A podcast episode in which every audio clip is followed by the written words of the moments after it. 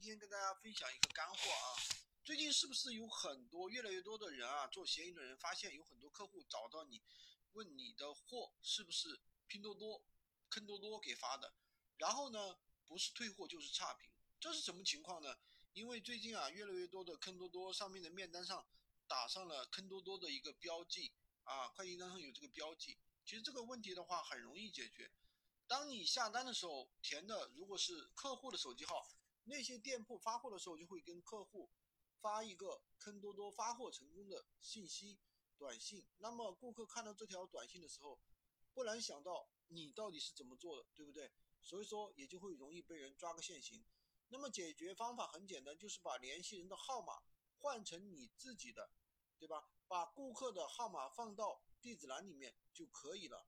还有一部分顾客呢是收货之后发现面单上面快递的快递面单上面有。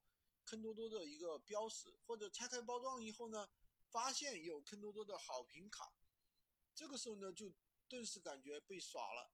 那么这种情况呢，我们不妨将计就计，下单完成之后呢，告诉坑多多上面，我们所有的订单必须备注这样一句话：闲鱼订单利润，闲鱼订单利润比较低，同坑多多多多订单一起发出，并且告诉商家。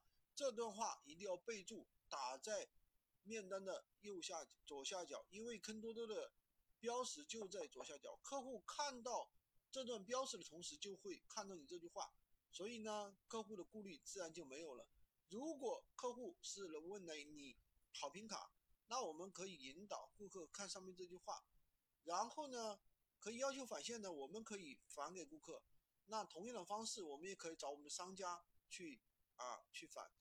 如果说有些顾顾客呢不询问，直接给你差评了，其实也不用怕啊。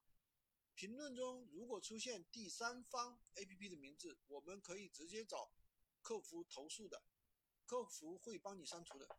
所以说我们要做闲鱼啊，不要去担心这些问题，啊，优化好每一个细节就可以了。关注我，每天学习一线的闲鱼实战干货。也可以加我的微，在我头像旁边获取闲鱼快速上手笔记。